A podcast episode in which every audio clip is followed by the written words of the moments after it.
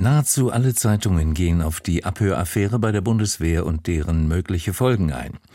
Die neue Osnabrücker Zeitung schreibt, auf Deutschland als größtem europäischen Unterstützer der Ukraine sind jetzt alle Augen gerichtet. Die Abhöraktion des Kremls sendet das Signal nach Berlin, seht her, wenn ihr jetzt doch Taurus nach Kiew liefert, behalten wir uns eine Reaktion vor. Dass sich Scholz auch jetzt nicht treiben lässt, ist angesichts dessen besonnen und richtig. Bestens gelaunt dürfte man im Kreml sein, mutmaßt die Rheinpfalz aus Ludwigshafen und fährt fort. Es wurde spekuliert, dass ein russischer Geheimdienstler sich womöglich einfach in das Gespräch eingeklinkt haben könnte, weil er an die Zugangsdaten gelangt sei. Wenn das stimmt, werden Verbündete wie die USA oder Großbritannien wichtige Geheimdienstinformationen noch seltener mit Deutschland teilen. Denn der deutsche Sicherheitsapparat scheint mehr offene Türen zu haben als ein Adventskalender an Heiligabend. Für die Leipziger Volkszeitung nutzt die Affäre dem Kreml. In der Propagandaschlacht, die den Krieg begleitet, ist die Aufnahme für Russland ein willkommenes Instrument. Bei den eigenen Leuten lässt sich damit die Erzählung vom aggressiven Westen füttern und damit die eigene Aggression zudecken.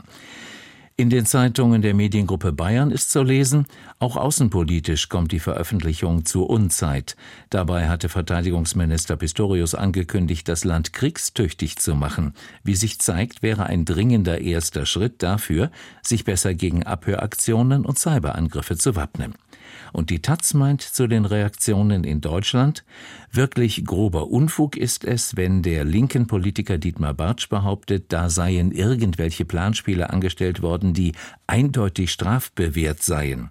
Noch unsäglicher ist es, wenn aus den Reihen der AfD oder der neuen Wagenknecht-Partei behauptet wird, bei dem Gespräch habe es sich um die Vorbereitung eines Angriffskrieges durch deutsche Bundeswehroffiziere gehandelt.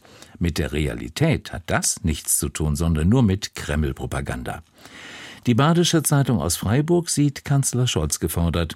Wer sich die Aufnahme anhört, erkennt schnell, die militärische Führung hält das, was der Kanzler öffentlich über Taurus sagt, für sachlich falsch.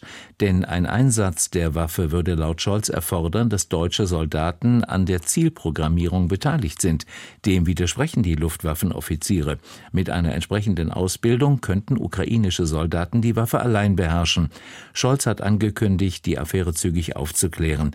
Den ersten Schritt Schritt muss er selbst tun. Er muss erklären, was seine wahren Gründe sind, Taurus nicht zu liefern. Die Presseschau